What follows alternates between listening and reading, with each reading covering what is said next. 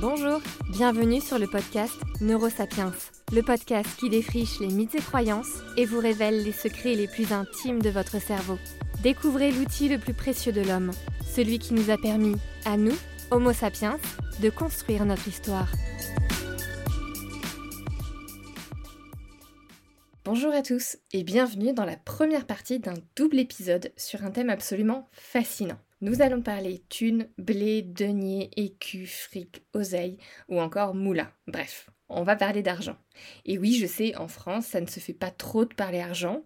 Par conséquent, je vous propose non pas un épisode, mais deux épisodes sur le sujet.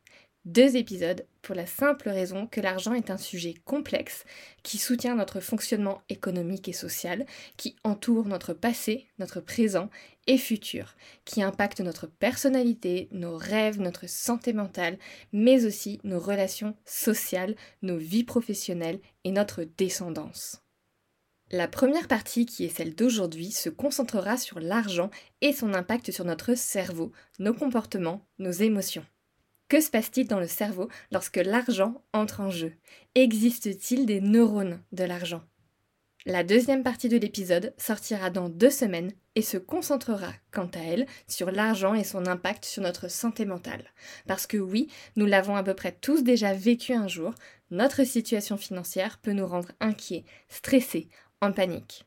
Alors quel est l'impact de ce stress financier sur notre bien-être? Comment réduire ce stress lié à l'argent et à l'inflation? Et enfin, je remettrai en cause l'expression tant connue l'argent ne fait pas le bonheur. Est-ce vrai? Alors aujourd'hui, nous allons voir comment l'argent impacte notre cerveau. Existe-t-il des neurones de l'argent? L'argent impacte-t-il le cerveau de la même façon que la drogue ou le sexe? Comment l'argent impacte le cerveau dès notre plus jeune âge? Aussi, nous verrons comment nos croyances et nos pensées concernant l'argent impactent nos comportements et nos émotions. C'est parti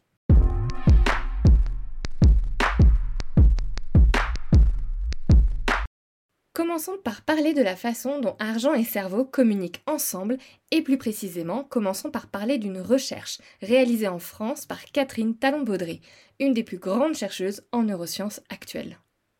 Catherine Talon-Baudry et ses collègues ont montré dans une étude de 2011 que le cerveau présentait une activité bien particulière lorsqu'on lui présentait une pièce de monnaie. Cette activité particulière était présente que la pièce de monnaie soit connue ou non de la personne. Ils ont constaté que le fait de représenter une valeur monétaire, indépendamment de la familiarité de la monnaie, active la voie visuelle ventrale. Par contre, si la pièce n'avait plus de valeur aujourd'hui, comme le franc, alors cette voie ne s'activait pas. Ces recherches nous disent deux choses. Premièrement, que le concept d'argent a trouvé un ancrage dans notre cerveau, dans nos circuits de neurones, et qu'il se loge à l'arrière, en bas de votre cerveau. Deuxièmement, cette expérience nous montre que le cerveau a évolué en fonction de cette création culturelle. Il a créé un circuit neuronal de l'argent qui est le même pour tous et se retrouve au même endroit pour tous. Avant la création de l'argent, notre cerveau n'avait pas un espace vide attendant d'être mobilisé pour un concept. Le concept d'argent est allé recruter des zones cérébrales qui, de base, n'ont pas du tout été conçues à cette fin. Et aujourd'hui, on retrouve la mobilisation du même circuit neuronal chez tout le monde.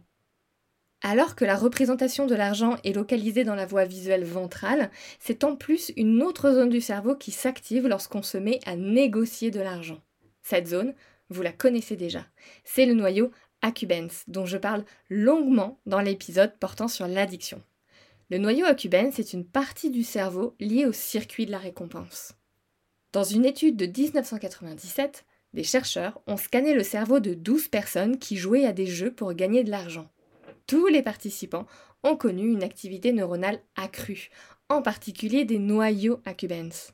Et lorsque les chercheurs ont comparé leurs scanners cérébraux à ceux de toxicomanes sous l'emprise de la cocaïne, ils ont constaté qu'ils étaient presque identiques. Pour les chercheurs, rien n'a plus d'effet sur les gens que l'argent. Quand on parle des éléments qui procurent du plaisir au cerveau, on pense tout de suite au système de récompense, parce qu'en effet, il s'active pour le plaisir en général, mais ce n'est pas le seul circuit actif lors d'un plaisir. Aussi, On peut facilement penser, souvent, par défaut ou par manque d'études sur le sujet, que chaque élément agréable procure du plaisir de la même façon dans le cerveau. En réalité, plus on avance dans les recherches, plus on se rend compte que toutes les sensations agréables ne se valent pas. On fait de plus en plus le distinguo entre deux types de plaisirs. Les plaisirs archaïques, dits primaires, comme manger, boire, avoir des relations sexuelles, et les plaisirs secondaires plus élaborés, issus de l'argent, du pouvoir, de la séduction amoureuse ou encore de la stimulation intellectuelle. Dans une étude menée par Jean-Claude Reher du Centre de neurosciences cognitives de Lyon, il a été montré qu'il existe bel et bien une dissociation entre récompense primaire et secondaire et que cette différence se loge dans le cortex orbitofrontal. Ce cortex orbitofrontal, qui se trouve quasiment derrière vos yeux, joue un rôle dans la prise de décision. Il est donc impliqué dans le système de récompense. En gros, c'est lui qui motive les individus à prendre une décision, à réaliser une action afin d'obtenir une récompense en retour. Dans son étude, Jean-Claude Reher et son équipe ont montré qu'il existe bel et bien une dissociation entre récompense primaire et secondaire à l'intérieur du cortex orbitofrontal. En effet, la partie postérieure de cette région, qui est plus ancienne sur l'échelle de l'évolution, est activée spécifiquement par les images érotique, c'est-à-dire du plaisir archaïque, alors que sa partie antérieure, apparaît plus récemment, est spécifiquement activée par les gains d'argent, qui est un plaisir élaboré. Alors, c'est cool, mais on fait quoi de ce genre de découverte scientifique? Eh bien, typiquement, ce genre de trouvailles devrait permettre de mieux comprendre certaines pathologies comme l'addiction au jeu d'argent.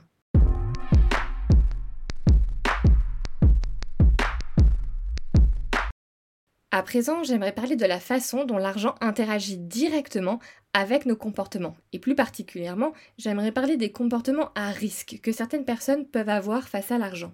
On se doute, ou en tout cas on peut deviner, que la population favorite des chercheurs quand on parle de comportements à risque sont les investisseurs financiers. Une étude de la Stanford Graduate School of Business s'est penchée sur les raisons pour lesquelles les investisseurs prennent des décisions financières irrationnelles. Dans cette étude, des chercheurs ont demandé à des participants de choisir entre deux options. Soit l'achat d'actions, qui est un investissement potentiellement risqué avec une plus grande possibilité de récompense mais aussi de perte, soit l'achat d'obligations, qui est un investissement plus sûr avec un potentiel de récompense moindre mais du coup peu de chances d'échec. Les chercheurs ont découvert qu'ils pouvaient prédire en scrutant son cerveau si un investisseur choisirait d'acheter l'action, c'est-à-dire le titre financier le plus risqué, ou l'obligation, c'est-à-dire le titre financier le moins risqué. Les chercheurs ont utilisé l'IRM pour scanner les participants au préalable.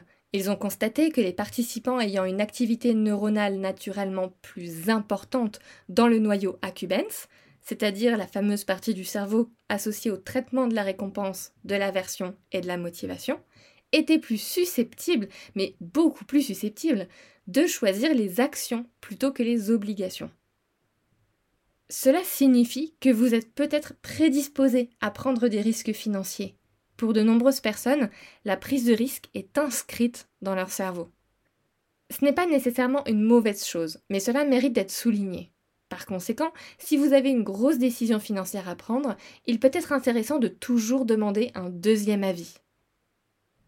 Aujourd'hui, notre cerveau en dit long sur nos comportements potentiels et notamment notre capacité à prendre des risques financiers ou non. Aujourd'hui, les appareils IRM sont confinés à l'hôpital et au centre de recherche ou les cliniques, mais les investisseurs n'ont qu'à bien se tenir certains fonds spéculatifs étudient déjà la possibilité d'utiliser les scanners cérébraux pour évaluer les candidats à l'emploi, afin de déterminer s'ils sont plus enclins à prendre des risques ou non, à se laisser envahir par les émotions ou à prendre des décisions rationnelles. Pour être recruté, il faudra peut-être d'abord passer une IRM.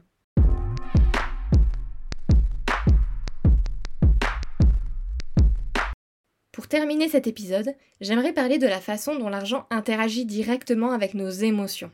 Et pour commencer, il faut savoir que parfois, vos émotions vous font prendre de piètres décisions. Dans une étude de 2003 menée par Alan Safé et son équipe, les chercheurs ont fait jouer les participants au jeu Ultimatum. Je vais vous raconter en quoi consiste ce jeu, et je pense que les premiers auditeurs et auditrices de Neurosapiens le reconnaîtront. Grosso modo, on demande à deux joueurs de partager une somme d'argent. L'un des joueurs doit répartir la somme entre lui et l'autre. Le second joueur doit accepter ou rejeter cette offre. Si l'offre est acceptée par le second joueur, alors les deux joueurs reçoivent de l'argent. Si l'offre est rejetée, aucun des deux joueurs ne reçoit d'argent. Comme il s'agit en réalité de choisir entre recevoir de l'argent ou ne pas en recevoir du tout, l'option la plus logique serait que le deuxième joueur accepte tout simplement l'offre qui lui est faite. Même si le premier joueur s'est donné à lui plus d'argent qu'à l'autre, le second joueur repartira forcément avec plus d'argent s'il accepte que s'il refuse tout. Sauf que c'est pas ce qui s'est passé. Bien au contraire. Dans environ 50% des cas, lorsque le deuxième joueur recevait une offre qu'il jugeait trop basse, il la rejetait, préférant faire comprendre au premier joueur que sa proposition était injuste plutôt que de recevoir de l'argent. Les chercheurs ont constaté qu'en présence d'une offre injuste, l'insula, une partie du cerveau du participant qui aide à traiter les émotions telles que l'anxiété et la douleur, commençait à s'activer. Cela signifie que face à l'offre injuste, les participants ont ressenti une douleur émotionnelle et se sont en quelque sorte vengés en refusant l'offre, ce qui en réalité leur a coûté de l'argent. Ils se sont alors laissés dicter leur comportement financier par leurs émotions et in fine, ils ont perdu de l'argent. Une autre étude que j'ai trouvée très intéressante, mais qui ici est à prendre avec des pincettes parce que je n'ai pas trouvé d'autres études la reproduisant. Disons donc que ce que je vais vous partager est une piste, une hypothèse, mais le prenez pas comme une vérité. En fait, il semblerait que posséder trop d'argent tendrait à diminuer votre empathie. En 2012, le psychologue Paul Piff a mené une expérience sur l'impact de la richesse sur le comportement éthique. Il en parle d'ailleurs lors d'une conférence TED qu'il a nommée L'argent vous rend-il méchant? Le principe de l'étude 200 participants qui jouent à une partie de Monopoly. Alors je pense que beaucoup vont se reconnaître dans cette étude, parce qu'avant même que je vous partage les résultats, est-ce qu'on peut tous se mettre d'accord sur le fait que le Monopoly est un des jeux les plus dangereux au monde? Je crois que j'ai jamais joué à une partie de Monopoly qui ne se finissait pas en pugilat. Bref, Paul Pif a donc fait venir plus de 100 paires de participants dans le laboratoire et à pile a assigné à l'un des deux joueurs la place de privilégié, tandis que l'autre était donc par définition pas privilégié. Le joueur 1 privilégié recevait 2000 dollars en début de partie, puis 200 dollars à chaque fois qu'il passait la case départ. Il avait également le droit de lancer 2 dés. Le joueur 2, par contre, ne recevait que 1000 dollars en début de la partie, 100 dollars à chaque fois qu'il dépassait la case départ, et ne pouvait lancer qu'un seul dé. Donc clairement, le premier joueur se baladait avec forte aise sur le plateau, tandis que le deuxième était un peu plus en galère. Avec cette étude, Paul Pif voulait répondre à la question suivante. Comment cette expérience de joueur privilégié dans un jeu truqué peut-elle modifier la façon dont vous percevez et dont vous considérez l'autre joueur? Eh bien, il se trouve qu'au fur et à mesure que les joueurs avançaient, le joueur privilégié devenait de plus en plus dominant et grossier envers l'autre joueur. Il montrait des signes de domination, il frappait les pièces autour du plateau et célébrait bruyamment sa victoire il perdait toute empathie envers l'autre joueur. Il criait haut et fort sa réussite et montrait à quel point il s'en sortait bien. À la fin des 15 minutes de jeu, Paul Pif demanda aux joueurs pourquoi ils avaient gagné selon eux. Et lorsque les joueurs riches expliquaient pourquoi ils avaient inévitablement gagné dans ce jeu de Monopoly truqué, ils ont expliqué que c'était grâce à leur stratégie leur permettant d'acheter ces différentes propriétés et de gagner le jeu. Pour Paul Pif et son équipe, ce jeu de Monopoly peut être utilisé comme métaphore pour comprendre la société et sa structure hiérarchique, dans laquelle certaines personnes ont beaucoup de richesses et de statut, et d'autres ont beaucoup moins de richesses, beaucoup moins de statut et beaucoup moins accès à des ressources précieuses. À travers des dizaines d'études et des milliers de participants, Paul Pif et son équipe ont pu observer que lorsque le niveau de richesse d'une personne augmente, ses sentiments de compassion et d'empathie diminuent tandis que son sentiment de mériter ce qui lui arrive et son intérêt personnel augmentent. Si un jour vous devenez riche, promettez-moi de surveiller attentivement votre empathie et votre compassion envers ceux moins privilégiés. Les études démontrant l'impact de l'argent sur les émotions et les sentiments sont nombreuses. Par exemple, de nombreuses études ont montré que l'argent permettait de diminuer la sensation de douleur. Mais allez, je m'arrête là pour aujourd'hui, mais vous inquiétez pas, j'ai encore plein de choses à dire sur le sujet.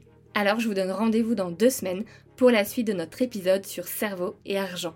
Je répondrai aux questions suivantes. L'argent rend-il vraiment heureux? Par quoi est influencée notre perception de l'argent? Comment l'argent peut briser un couple, mais aussi venir impacter négativement vos fonctions cognitives? Allez, à dans deux semaines